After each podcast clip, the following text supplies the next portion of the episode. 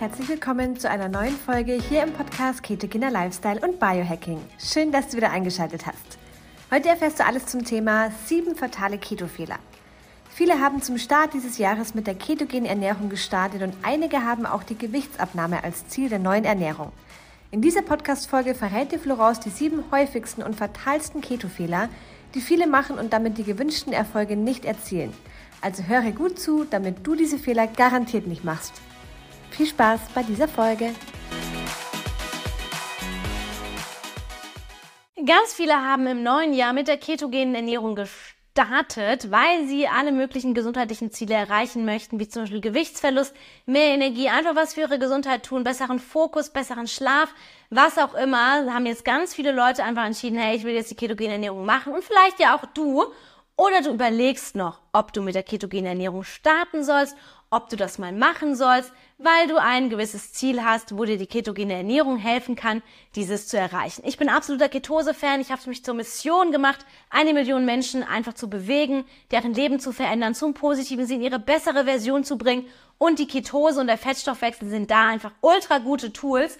Heute möchte ich dir einen Rundumschlag geben über die sieben häufigsten Keto-Fehler, die mir in meiner gesamten Laufbahn als Keto- und Fastencoach untergekommen sind und die ich dir heute zusammenfasse, damit du diese Fehler nicht machen musst, damit du weißt, worauf es ankommt, wenn du gerade mit der ketogenen Ernährung gestartet bist oder starten möchtest und damit du es leichter hast. Das ist nämlich mein großes Ziel. Und ich würde sagen, wir starten einfach mal direkt, bevor ich noch länger drum herum rede, mit Nummer eins, nämlich zu viele versteckte Kohlenhydrate. Kohlenhydrate sind in der ketogenen Ernährung tatsächlich nicht erlaubt, nur in gewissen Formen beziehungsweise auf ein Minimum reduziert. Und leider, leider gibt es sehr viele Produkte, in denen versteckte Kohlenhydrate drinstecken.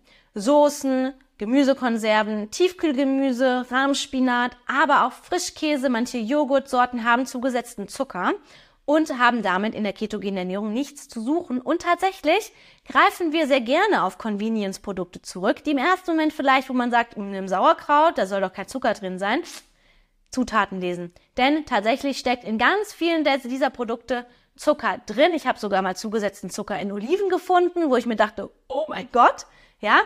Zucker ist sehr, sehr viel versteckt, klingt sehr, sehr häufig und das sind eben versteckte Kohlenhydrate, die sehr tückisch sind, weil die können dir dein Vorhaben in Ketose zu kommen, den Fettstoffwechsel zu kommen, nämlich ganz, ganz schnell zunichte machen. Aber auch zu viele Kohlenhydrate sind problematisch in der ketogenen Ernährung.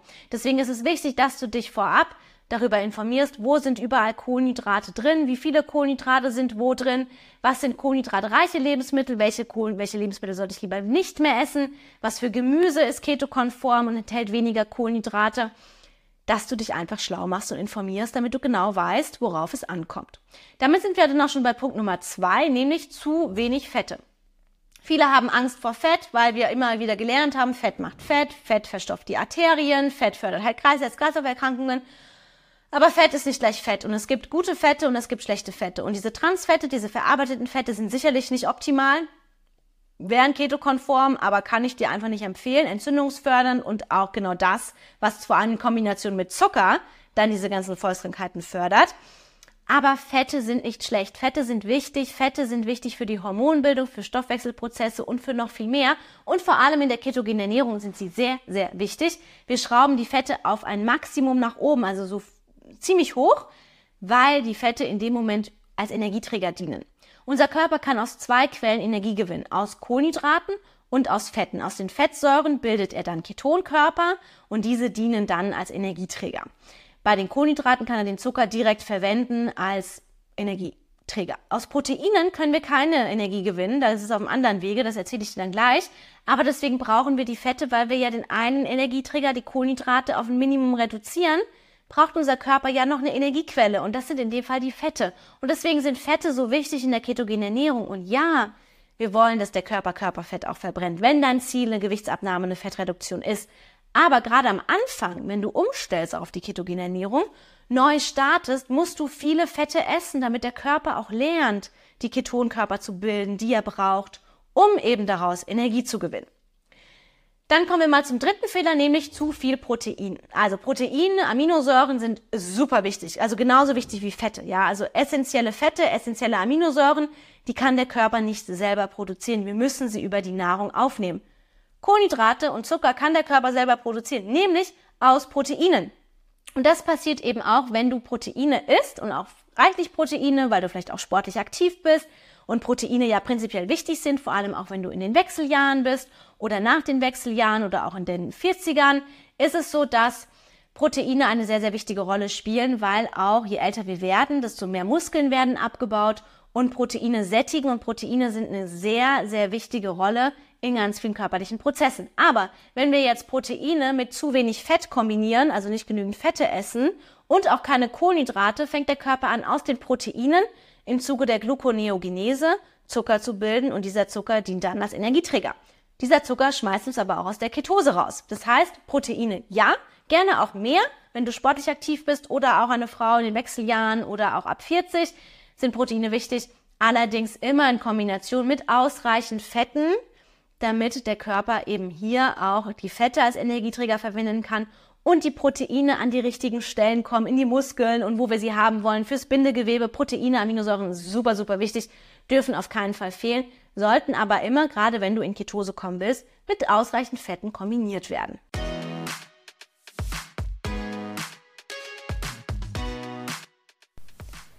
Du hast Lust bekommen auf die ketogene Ernährung? Wir haben für deinen Keto-Start eine kostenlose 7-Tages-Challenge erstellt. Alles, was du brauchst für deinen Keto-Start, sowie zu Beginn eine Einkaufsliste und Rezepte für jeden Tag zum Kochen. Außerdem bekommst du Zugang zu einer Community, die sich schon länger Keto ernährt oder wie du möglicherweise gerade beginnt. In der 7-Tages Hack Your Life Keto Challenge sind auch die beiden Coaches Florence und Andreas und du kannst deine Fragen jederzeit stellen. Den Link findest du in den Podcast Show Notes. Dann kommen wir zum Thema nicht genügend Elektrolyte. Elektrolyte sind auch sehr, sehr wichtig, weil wir im Ketosestoffwechsel relativ viel Wasser verlieren, vor allem am Anfang. Du musst dir vorstellen, dein Körper hat ja auch Glykogenspeicher. Also die gespeicherte Form von Zucker ist Glykogen und der Körper speichert Glykogen auch in den Muskeln, Zellen zum Beispiel. Und wenn wir jetzt anfangen, die Kohlenhydrate wegzulassen, kein Glykogen, keine Glucose mehr nachzuliefern, was in Form von Glykogen gespeichert werden kann, dann verliert der Körper eben auch diese Glykogenspeicher werden geleert. Und Glykogen bindet Wasser. Und damit verlieren wir auch sehr viel Wasser. Jeder, der auf ketogene Ernährung umstellt, der stellt vielleicht fest, ich habe mehr Durst, ich muss öfter auf Toilette und wir scheiden einfach mehr Wasser aus. Und mit diesem Wasser auch wichtige Mineralien, Spurenelemente und Elektrolyte. Und gerade in der Umstellungsphase sind Elektrolyte super wichtig, weil sie dir nämlich dabei helfen, dass du weniger müde bist, dass du trotzdem Energie hast, dass du weniger Kopfschmerzen hast, weil diese Keto-Grippe, also diese Umstellungsphase, ist nichts anderes als Kopfschmerzen, äh, als nichts anderes als ein Elektrolytemangel meistens.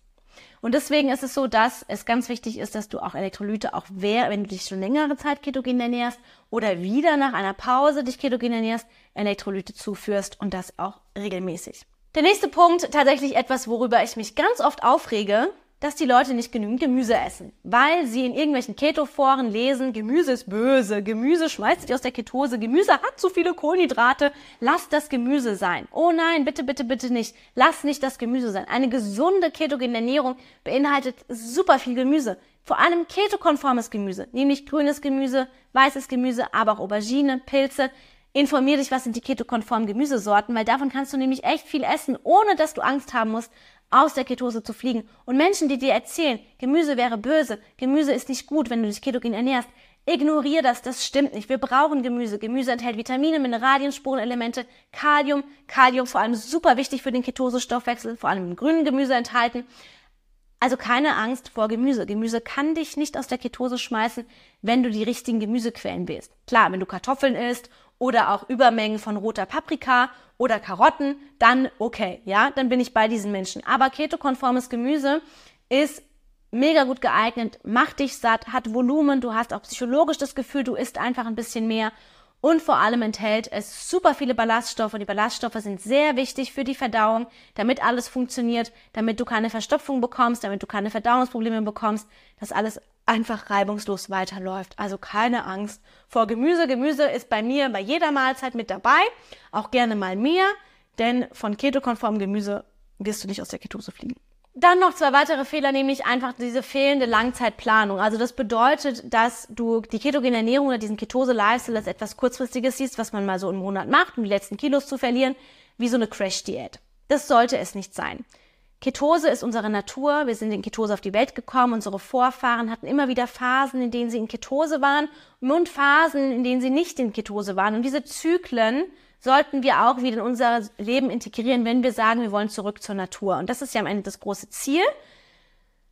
Ganz früher gab es diese gängigen Volkskrankheiten nicht, die einfach auch mit dem erhöhten Zuckerkonsum kamen, mit dem vermehrten Kohlenhydratstoffwechsel sein, ständiges Snacken und so weiter. Es ist an der Zeit, dass wir diesen Sachen den Kampf ansagen und einfach mal die Dinge tun, die uns auch wieder zurück zu unserer Natur bringen. Und dazu gehört Ketose einfach mit dazu.